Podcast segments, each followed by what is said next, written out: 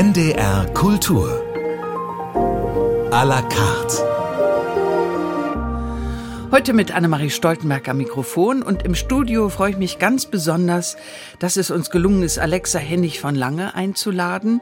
Im vergangenen Jahr ist ihr Buch erschienen, Die karierten Mädchen.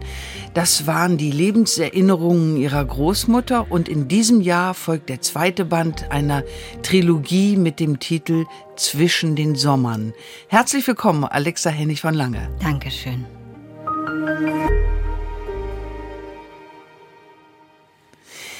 Der erste Teil, die karierten Mädchen, der hat uns ja eingeführt in eine Lebensgeschichte einer 90-Jährigen, die sich zurückerinnert. Und die Rahmenhandlung geht so, dass es da 130 Kassetten gibt, die man ja heute gar nicht mehr hat eigentlich. Man hätte, glaube ich, heute schon Mühe, ein Abspielgerät zu bekommen für solche Kassetten. Diese alte Dame hat aber diesen Weg gewählt, um ihre Lebenserinnerungen aufzusprechen, weil sie nicht mehr gucken kann. Sie ist erblindet und meine erste Frage ist natürlich, gab es diese Kassetten? Ja, Tatsächlich gibt es die immer noch. Meine Großmutter hat am Ende ihres Lebens fast 150 Tonbandkassetten aufgenommen und mit ihren Lebenserinnerungen besprochen von ihrer Kindheit in der Kaiserzeit über die Weimarer Republik, über die Weltwirtschaftskrise, den Beginn des Zweiten Weltkrieges, den Krieg und die Nachkriegszeit bis zu ihrer Flucht in den Westen und den Aufbau ihres neuen Lebens in den 60er Jahren der Bundesrepublik. Also ich verfüge da über einen recht großen Fundus von sehr detaillierten Lebenserinnerungen. Das ist natürlich sehr dankbar, gerade wenn man Bücher schreibt. Ein Sensationsfund. Also wer hat schon ein solches Originalmaterial zur Verfügung? Ich fand es auch richtig aus Sicht der Schriftstellerin es wirklich so authentisch aus Sicht auch dieser Frau zu lassen. Später ist ihnen von manchen Rezensentinnen und Rezensenten vorgeworfen worden, warum sie da nicht so eine Art historischen Feuerwehrleitplan drumherum gestrickt haben oder die moralische Komponente ausgespart haben. Aber mich hat das bei der Lektüre keine Sekunde gestört. Und haben Sie sich bewusst dagegen entschieden oder hat sich das so organisch ergeben für Sie beim Schreiben? Also ich muss sagen, als Enkelin und als Schreiberin hat mich interessiert, wer war einerseits meine Großmutter, andererseits wie kann man sich einen jungen Menschen in dieser Zeit des aufkeimenden Nationalsozialismus vorstellen, der mit all seinen Träumen, Wünschen, Vorstellungen in seine Zukunft hineingeht? Und ich wollte nicht aus der heutigen Perspektive auf die Zeit sehen, sondern ich wollte mich in diese Figur hineinbegeben. Jetzt muss man aber sagen, die karierten Mädchen ist ein Roman es ist Fiktion. Gleichzeitig habe ich versucht, mich so eng wie möglich an den Lebenserinnerungen meiner Großmutter entlang zu arbeiten. Ich habe mir die Kassetten angehört, habe mir die Schlüsselmomente herausgenommen, habe daraus eine Dramaturgie gearbeitet und in dem Moment fängt die Fiktion an. Das heißt, ich habe keine Biografie geschrieben, sondern ich habe eine Romanfigur erschaffen. Das ist Clara. Sie ist einmal Anfang 90 und einmal Anfang 20. Und sie erzählt aus ihrem inneren Erleben heraus, was sie sich für ihr Leben wünscht. Und sehr schnell gibt es große Probleme, die sie lösen muss. Sie führt ein Kinderchorheim in Anhalt und die Gelder werden knapp und sie muss gucken, kann sie dieses Heim retten? Kann sie den Kindern und Mädchen helfen, die in diesem Heim untergekommen sind? Es sind an Tuberkulose erkrankte Kinder, die dort geheilt werden sollen und auskuriert werden sollen. Und ihre erste Idee ist tatsächlich die neuen Machthaber, die gerade in Anhalt halt an die Macht gekommen sind, um Hilfe zu bitten. Und in dem Augenblick verstrickt sie sich immer mehr mit diesem politischen System und muss immer wieder Abwägungen treffen, wie weit lässt sie sich darauf ein und ab wann hat sie selbst das Gefühl, es wird gefährlich. Und sie hat unheimlich viele Gründe, immer weiterzumachen. Gleichzeitig wird ein kleines Kind bei ihr abgegeben von dem sie feststellt, dass es ein jüdisches Waisenkind ist und Clara entschließt sich, dieses Kind bei sich aufzuziehen wie ihre eigene Tochter und dieses Kind gab es nicht. Ich habe es aber meiner Romanfigur an die Seite gestellt, um ihren inneren Zwiespalt sichtbar zu machen. Und ich glaube, dass dieser innere Zwiespalt nicht selten war in dieser Zeit. Und ich wollte anhand meiner schriftstellerischen Kraft und Macht zeigen, wie sich ein Mensch in dieser Zeit immer wieder entschieden hat und warum er sich so entschieden hat. Und es geht nicht darum, etwas zu verstehen oder etwas zu entschuldigen, sondern nachempfindbar zu machen. Und am Ende gibt Clara dieses Kind weg. 1939, also es war zehn Jahre lang bei ihr. Und deswegen, um zu Ihrer Frage zurückzukommen, ich habe nichts beschönigt, sondern es ist entsetzlich, was passiert.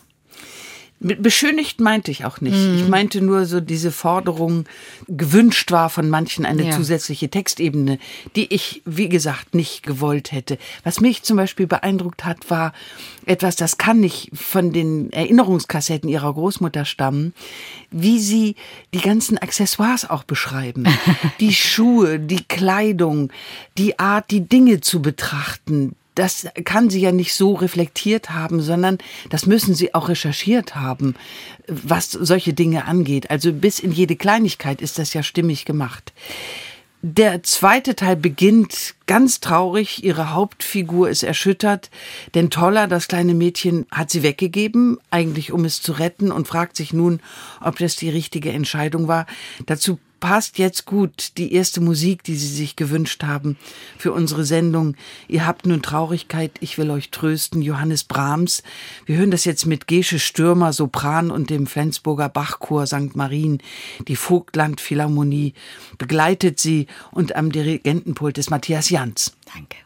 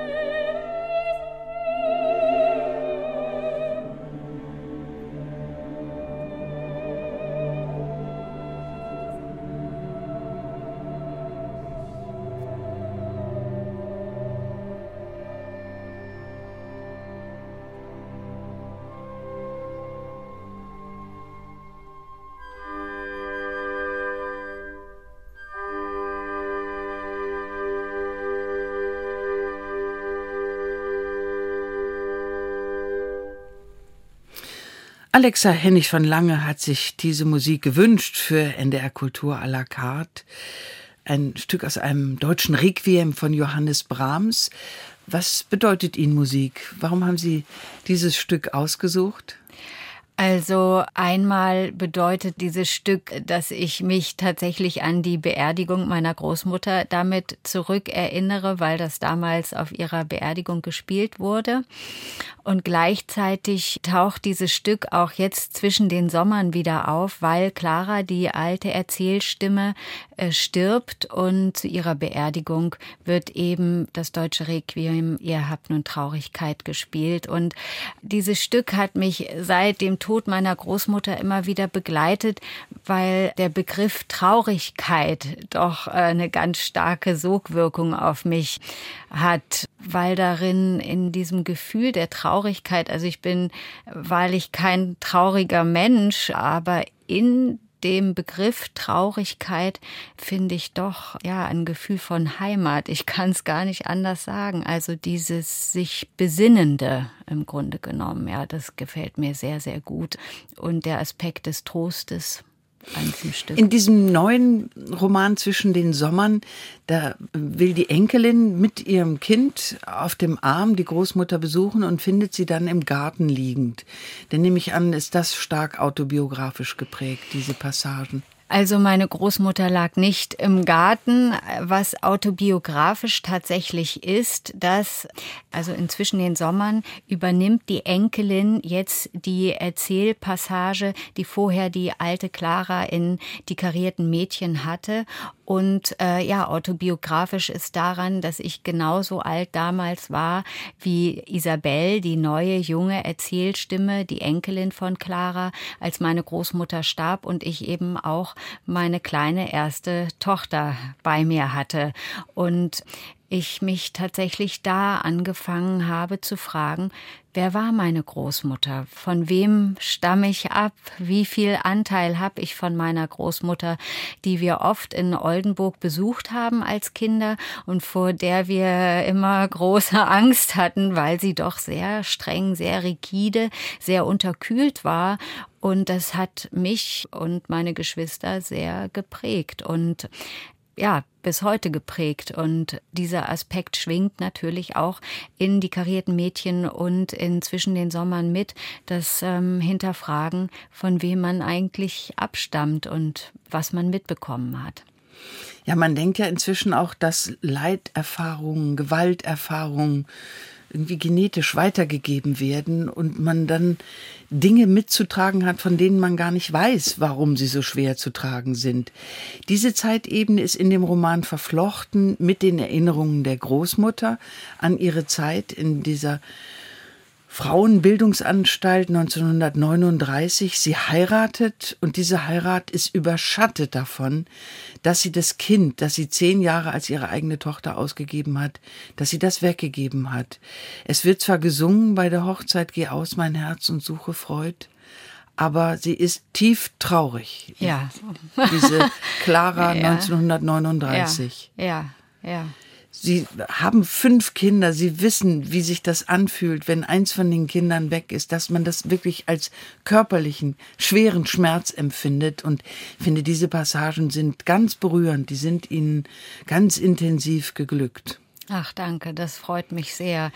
Ja, das berührt mich und freut mich sehr. Im Grunde genommen, jetzt, wenn wir nochmal bei Brahms und der Traurigkeit sind, war das Schreiben dieses Romans zwischen den Sommern nochmal ein sehr, sehr intensives Empfinden durch sämtliche Gefühlslagen ähm, von Traurigkeit, Fröhlichkeit, Nachdenklichkeit, Spannung, Abenteuer und Abschied und äh, Sehnen und Vermissen und Hoffen und Bangen.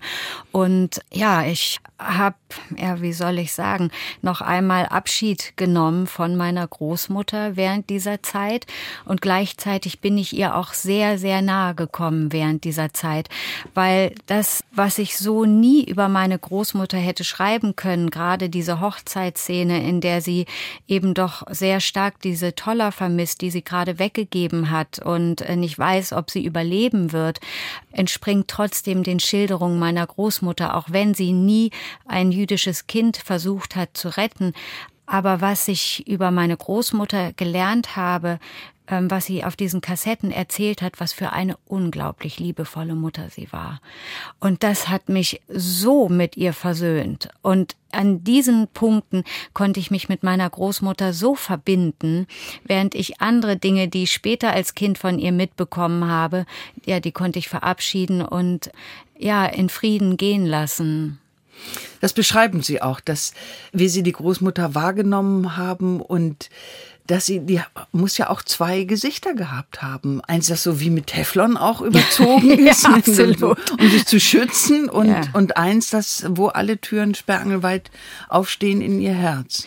Ja, also als ich angefangen habe, mir die Kassetten anzuhören, ich habe äh, angefangen, ja, wo sie von 1910 ungefähr anfängt sich zu erinnern und dann geht das weiter, wie, wie sie als junge Frau eben ihre erste Stelle in Anhalt antritt und äh, wie sie so voller Lebenserwartungen ist und eine sehr emanzipiert denkende junge Frau ist. Auch ehrgeizig. Auch ne? ehrgeizig. Und sie ist so fröhlich in ihrem Erzählen. Und ich habe gedacht, wer ist diese Frau? Diese fröhliche Stimme, die ist mir nie begegnet. Und daraus entstand natürlich die Frage, was ist mit dieser Frau passiert? Die so kalt, so distanziert, ja wie mit Teflon überzogen war, die Dinge gesagt hat, die sofort Gesetz in der Familie waren, an die ich nicht mehr herankam oder nie herankam. Und dieses Erforschen, was passiert in einem Menschenleben, das solchem Grauen ausgesetzt ist, wie in dieser Zeit. Ja, was passiert mit dem und was passiert mit dem psychologisch? Hatte Ihre Großmutter eigentlich ein schlechtes Gewissen wegen mancher Dinge? Hätte sie im Nachhinein Ding, manche Dinge anders gerne gemacht? Oder war sie im Reinen mit sich? Ich glaube auf keinen Fall, dass meine Großmutter im Reinen mit sich war, aber das kann ich natürlich nur mutmaßen sie war ja keine Widerstandskämpferin, sondern sie war Angestellte des Staates. Sie hat mehrere Frauenbildungsheime während der Zeit des Nationalsozialismus geleitet und junge Mädchen eben nach den nationalsozialistischen Prinzipien ausbilden lassen. Und sie war Teil dieses Systems wie viele in dieser Zeit Teil des Systems waren.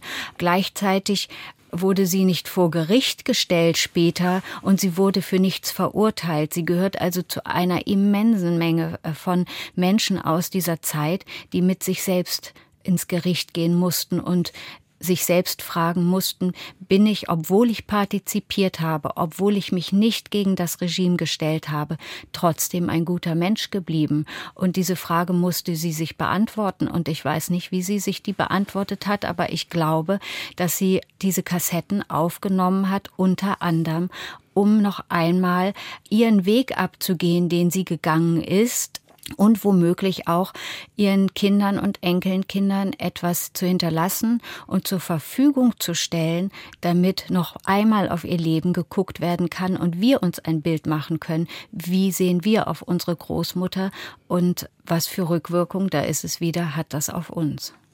Haben Sie das als Auftrag empfunden, das Finden der Kassetten? Also äh, meine Mutter hat diese Kassetten aufgehoben. Also meine Mutter wusste von diesen Kassetten und sie hat uns diese Kassetten auch, also uns Kindern immer wieder ans Herz gelegt und hat gesagt, hört euch doch die mal an.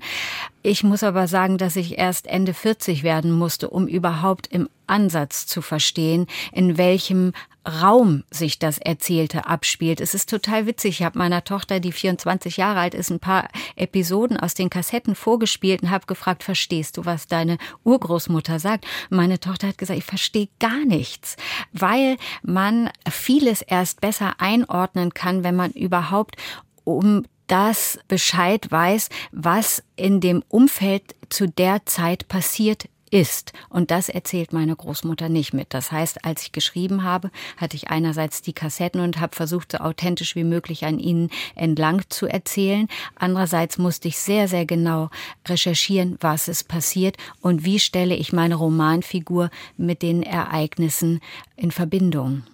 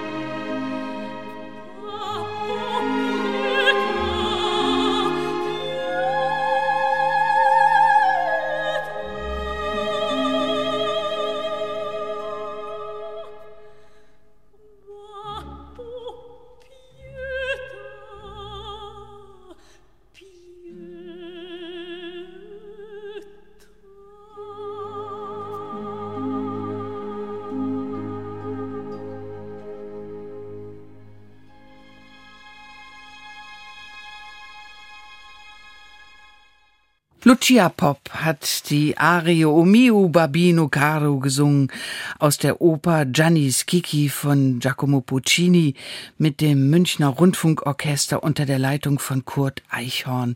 Das haben sie sich gewünscht, extra auch mit Lucia Pop, Sopran. Verbindet sie etwas mit dieser Arie?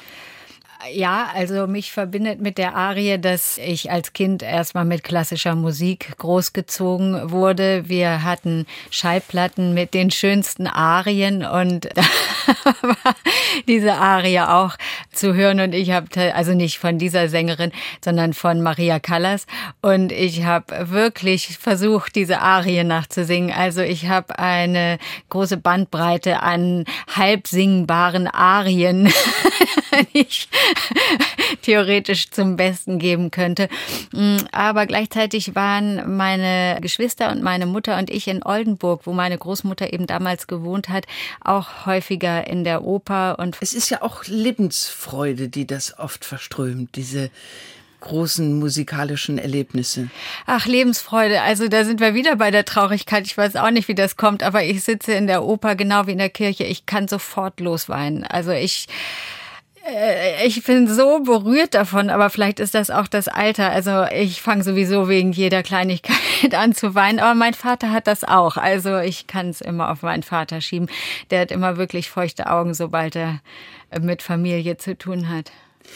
Wir sprechen hier über Ihre beiden ersten Teile einer als Trilogie angelegten Reihe. Das erste waren die karierten Mädchen, jetzt zwischen den Sommern. Wie wird der dritte Teil eigentlich heißen? Das weiß ich noch nicht, aber das haben mich meine Kinder auch schon gefragt. Aber die Titelfindung, die passiert meist sehr automatisch und ganz plötzlich. Also es kann sein, dass ich zu Hause gerade Geschirr abwasche, die Betten mache und ganz plötzlich ist da der Titel. Wir sind beim NDR ja immer ein bisschen stolz darauf, dass wir sie entdeckt haben. Ne? Ich also wenn ich mal wir sagen, sagen ja, darf, ja. mit 13 Jahren Ja. gab es einen Wettbewerb Kinderschreiben für Kinder. Der wurde ausgelobt vom Norddeutschen Rundfunk und Sie haben den gewonnen mit 13 Jahren. Ja, also jetzt muss ich leider ganz bescheiden sagen, dass ich nicht alleine diesen Preis gewonnen habe. Trotzdem ist dieser Preis nach wie vor sehr magisch für mich, weil ich habe damals immer auf der alten Schreibmaschine meines Vaters äh, geschrieben, bei der das S immer ein bisschen höher hüpfte und habe zuerst so Handübungen, Schreibübungen gemacht, weil ich gar nicht Schreibmaschine schreiben konnte. Und ganz plötzlich ist eine Geschichte entstanden. Und das war nicht bewusst. Und die habe ich da in dieser Schreibmaschine in meinem Zimmer stecken lassen und meine Mutter hat die gefunden und hat die beim NDR eingeschickt bei Kinderschreiben für Kinder. Und ich war eben eine von, ich glaube, fünf Gewinnern, Gewinnerinnen und wieder wurde ich nach Oldenburg eingeladen, um dort die Geschichte vorzutragen.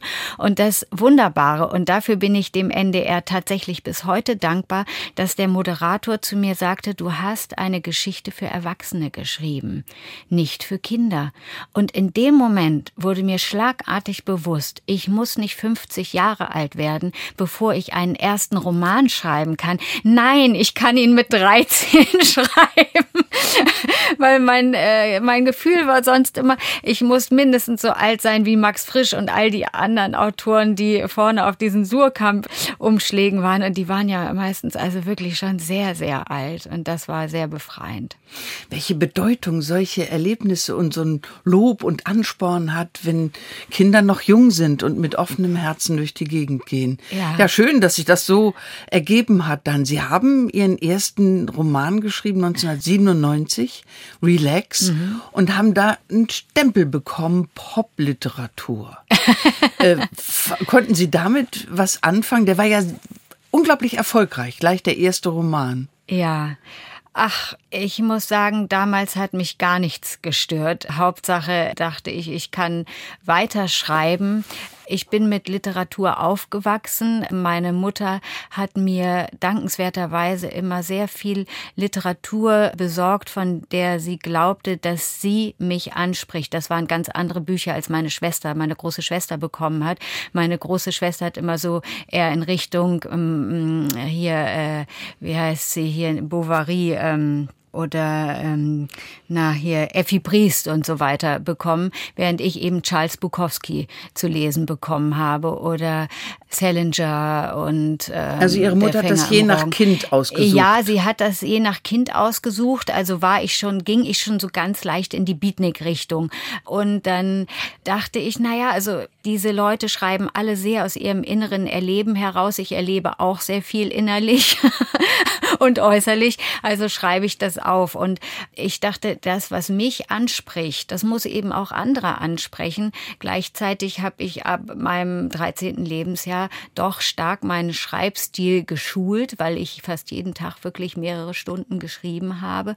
Und ich wusste, ich möchte Schriftstellerin werden. Das war total klar. Und von daher war jetzt der Stempel Popliteratur gut, da war ich zu verorten. Und das Buch hat viele Leser angesprochen und Leserinnen. Und ich war sehr glücklich. Und von daher habe ich erst Jahre später gemerkt, dass Popliteratur plötzlich zu so einer Art Schimpfwort, Schimpfbegriff wurde, nämlich zu etwas, was oberflächlich ist, was ich mit den So hatte ich das nicht gemeint. Nein, Nee, damit hat man einfach ja. versucht, ja, zu markieren, dass hier etwas Neues anfängt. Genau, ja, aber irgendwann Ich hatte das ganz degenerierte- ja, ja. wertfrei gesagt, den Begriff. Das, das ist ganz, ganz lieb. Äh, Nicht alle haben diesen Begriff so wertfrei benutzt und von daher. Das wäre ja noch schöner, wenn jede Epoche gleich schreiben würde. ja, danke. Ach, hätte ich das. Sie haben ja denn offenbar ganz früh begriffen, eines der größten Rätsel von Literatur, dass nur wer wirklich rückhaltlos Eigenstes darstellt, für andere Gültigkeit haben kann.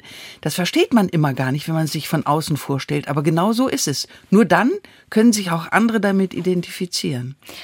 Absolut, ja. Also ich gebe manchmal Schreibworkshops und dann werde ich immer gefragt, ja, aber es gibt doch Krimis, die können doch gar nicht aus dem eigenen Erleben herausgeschrieben sein. Und dann sage ich immer, doch, die Ängste, die darin zu finden sind. Vielleicht die, auch die Mordgelüste, die äh, jemand hat. So weit würde ich nie gehen. aber doch die Empfindungen, die darin zu finden sind, die sind natürlich immer autobiografisch. Sonst ist es Makulatur. Der große Schriftsteller Christoph Hein hat gesagt, alles, was nicht einen irgendwie autobiografischen Kern hat, ist sowieso Makulatur. So weit würde ich nicht gehen, aber ja. ja, man könnte es so betrachten. Sie haben sich ein Lied gewünscht, wo ich schon den Titel interessant finde, Je ne regrette rien oh. von der großen Edith Piaf. Ja, ja. Äh, das könnte ich zum Beispiel nicht über mich sagen, dass ich äh, nichts bedauere. Könnten Sie das? Äh, auf gar keinen Fall. Also es gibt natürlich viele Dinge, die ich heute anders machen würde. Gleichzeitig haben wir doch diesen wunderbaren Satz, dass man aus Fehlern lernt. Also von daher bin ich natürlich für jeden Fehler, der mir unterläuft, dankbar. Aber die Edith Piaf, ich finde, sie singt das so, als würde sie sowieso sagen, es gibt eine ganze Menge zu bedauern. Man muss es raushören. Es ist ein großartiges Chanson. Ich freue mich, dass wir das jetzt hören. Danke.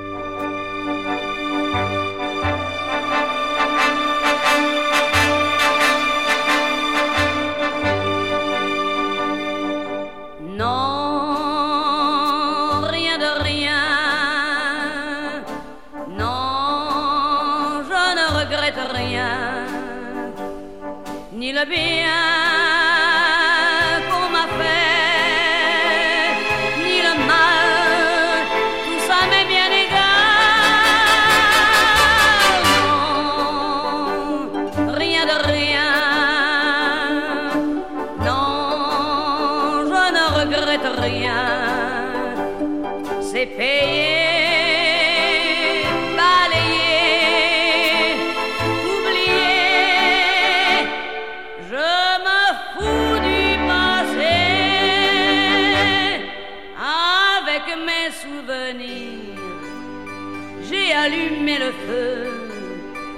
chagrins, mes plaisirs, je n'ai plus besoin de balayer les amours avec leur trémolo, balayer pour toujours. Je repars à zéro.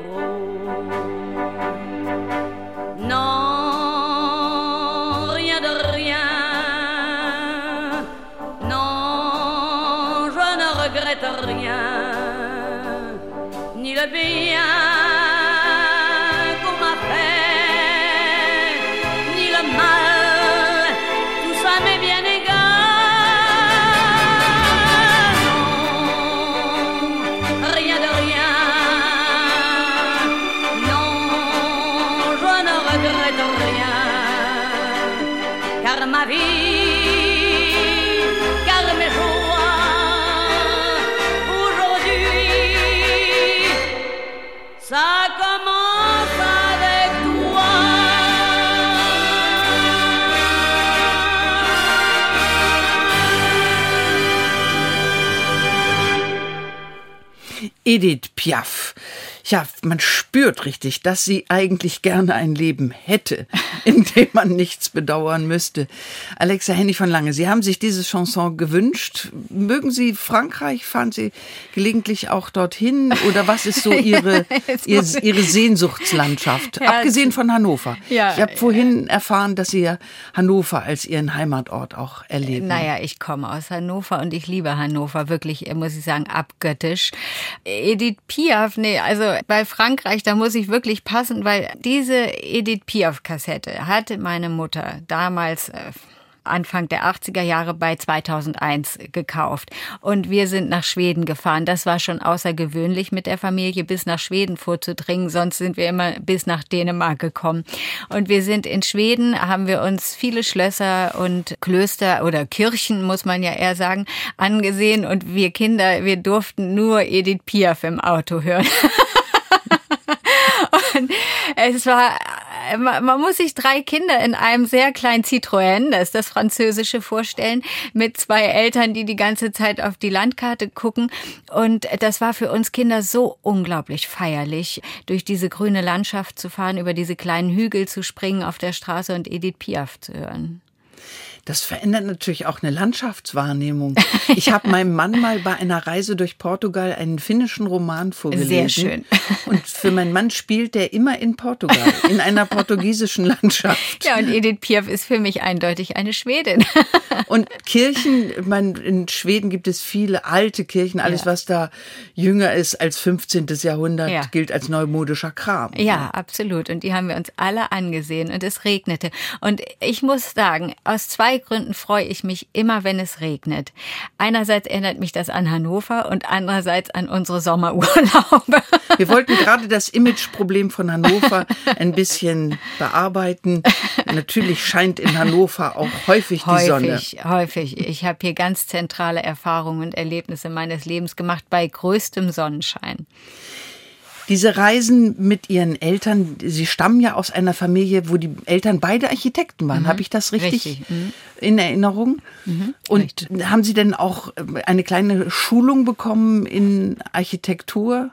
Ständig. Deswegen haben wir uns die Kirchen ja angesehen und haben uns auch alle anderen Bauwerke angesehen. Und ich erinnere mich noch an eine Fahrt mit meinem Vater, jetzt auch muss Ende der 70er Jahre, Anfang der 80er gewesen sein. Da waren wir bei Ikea, sind zurückgefahren und mein Vater hat an jeder, gefühlt an jeder Haustür angehalten, um sie zu fotografieren auf dem Weg nach Hause. Also das war so unser Empfinden früher, dass unsere Eltern ständig mit der Kamera ausgestiegen sind, um irgendwas zu fotografieren oder uns auf irgendetwas hinzuweisen. Eins meiner Lieblingsbücher aus Ihrem Werk sind übrigens die Weihnachtsgeschwister. Ach, schön. Da beschreiben Sie so Geschwister, die sich lieben und auch äh, dazugehörige Eltern. Große Liebe und aber eben auch große Konflikte. Das ist der Stoff, der Ihr Werk ja auch immer wieder ausmacht. Ja, naja, also wie soll ich das kurz formulieren? Die zwischenmenschlichen Beziehungen äh, innerhalb der Familie und dann natürlich auch sich ausweitend auf die Gesellschaft und dann auch global. die interessieren mich, weil die sich doch immer wiederholen. Und ich habe immer den Eindruck, wenn man ein bestimmtes Muster erkannt hat, dann kann man dieses Muster eben auf alle anderen Beziehungen legen und doch so mystisch ist dann vieles gar nicht mehr, sondern viel schneller zu lösen. Und in meinen Büchern äh, frage ich, indem ich diese Konflikte schildere, gleichzeitig muss es so sein. Sind das Zwangsläufigkeiten oder kann man auch über diese Konflikte hinausgehen und in größerer Vergebung und in harmonievollerem Miteinander koexistieren, während ich früher viel mehr Konflikt aufgezeigt habe und weniger auch wohin das Ganze dann führen könnte, bin ich jetzt heute im Schreiben bemüht, also es etwas ausgewogener zu erzählen. Ausgewogener würde ich gar nicht sagen. Also wenn ich dann Muster ausmachen sollte, besonders in den Weihnachtsgeschwistern, dann ist es so, dass da irgendwann wirklich ein Engel durch den Text fliegt und die Beteiligten es alle schaffen, sich nochmal neu, liebevoller und vielleicht auch erwachsener zu begegnen. Also alles, was an Vorbehalten da ist, über Bord zu werfen. Und ich selber kann keine Weihnachtsgeschichte ertragen, die kein Happy End hat. Sie haben das so schön gesagt, danke. Arbeiten Sie denn jetzt eigentlich schon an dem dritten Band oder fangen Sie das parallel an, wo jetzt die Lesungen starten mit Band Nummer zwei zwischen den Sommern? Genau, also ich habe jetzt tatsächlich ja nur ein Jahr Zeit gehabt, muss ich sagen, für ein fast 400 Seiten dickes Buch, um es zu schreiben, zu recherchieren. Also das war schon eine sehr intensive Erfahrung. Und jetzt bin ich in Hannover, um mit meiner Mutter wieder die Unterlagen durchzugehen und zu sehen, worum wird es im dritten Teil gehen. Das heißt, gedanklich bin ich schon damit beschäftigt. Schreiben tue ich noch nicht. Aber meine Mutter hilft mir so enorm, weil sie eben sehr viele Briefe hat, die ich teilweise gar nicht mehr entziffern kann. Sie hat Fotografien, sie hat Tagebücher meiner Großeltern, die ich also ebenfalls zu diesen Kassetten meiner Großmutter nutzen kann. Und ja, meine Mutter hilft mir, all dieses Material zu sichten und auch zu verstehen. Und das geht dann in die 60er Jahre? Ich befürchte, es wird erst bis 1948 gehen. Das heißt, ich denke über einen vierten Teil sogar nach, weil in dieser Zeit zwischen den Sommern erzählt von 1939 bis 1943 und da passiert so unfassbar viel gesellschaftlich, politisch, aber auch familiär. Und ja, von 1943 bis 48 ist eben auch eine enorme Strecke. Also das heißt, es wird vier Bücher brauchen.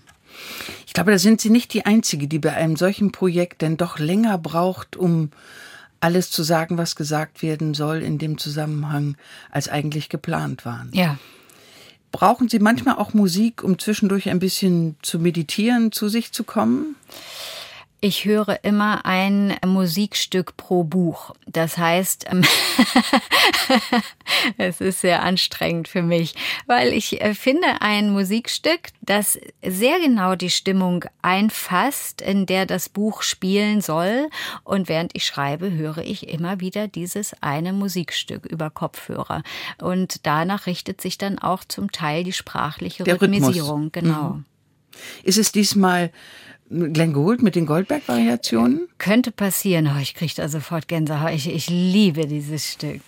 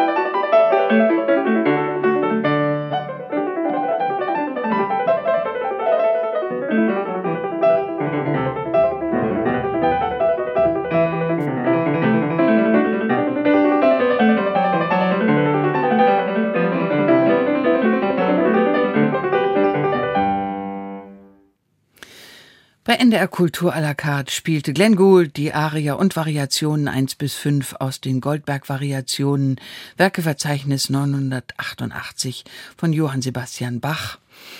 Alexa Hennig von Lange, Sie haben sich das gewünscht und ich bin Ihrer Meinung, das gehört zu den Musikstücken, die man sich nicht überhören kann. Nee, also das Gottlob, weil es ist ja das nächste Musikstück fürs Schreiben meines nächsten Romans. Es ist für mich Kindheit. Es ist die Vertonung meiner Kindheit. Damals 1981 kamen ja die Goldberg-Variationen ja noch einmal gespielt heraus von Glenn Gold.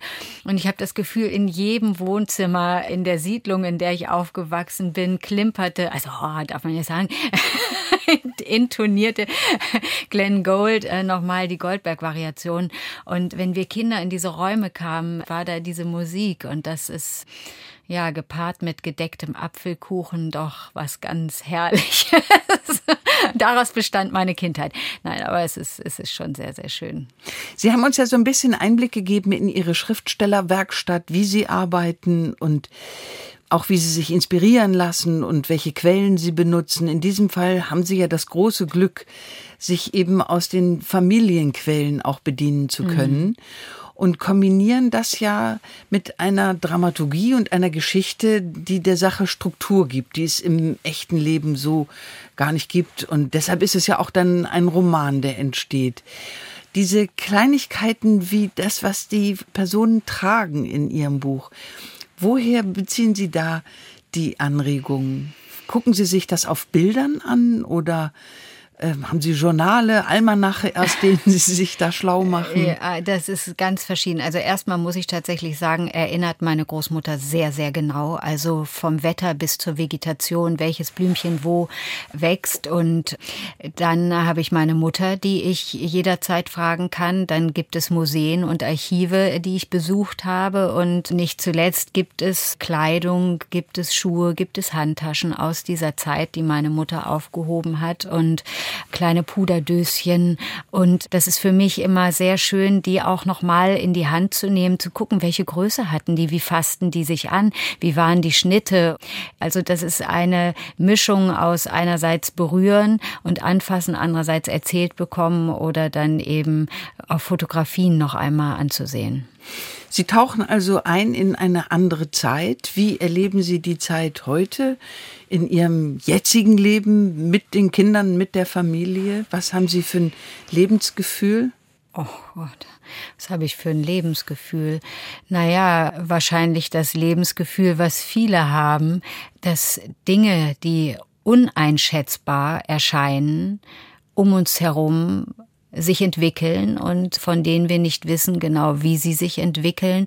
Und die ich, die mein Mann, die meine Kinder beobachten, aufnehmen und gleichzeitig immer in dem Bedürfnis darin auch wieder Heimat und Geborgenheit und Sicherheit zu etablieren und zu empfinden. Also es gibt einerseits das große Bestreben, als Familie gut miteinander zu sein und gut miteinander zu leben und auch all jene, die mit mir sehr eng verbunden sind, mit denen gut zu leben. Und gleichzeitig gibt es eben diese äußeren Bewegungen, die mal dramatischer sind und weniger dramatisch sind und die einzuordnen nicht immer leicht sind. Und wenn sie eingeordnet werden können, ich mir dann doch häufig die Frage stelle, was kann ich tun? Das ist der Grund, warum ich die karierten Mädchen genau so geschrieben habe, wie ich sie geschrieben habe. Das heißt, nicht mit einer moralischen Stimme, die schon alles einordnet und die es heute besser weiß und sich gleichzeitig auch distanziert und sagt, mit der Zeit von damals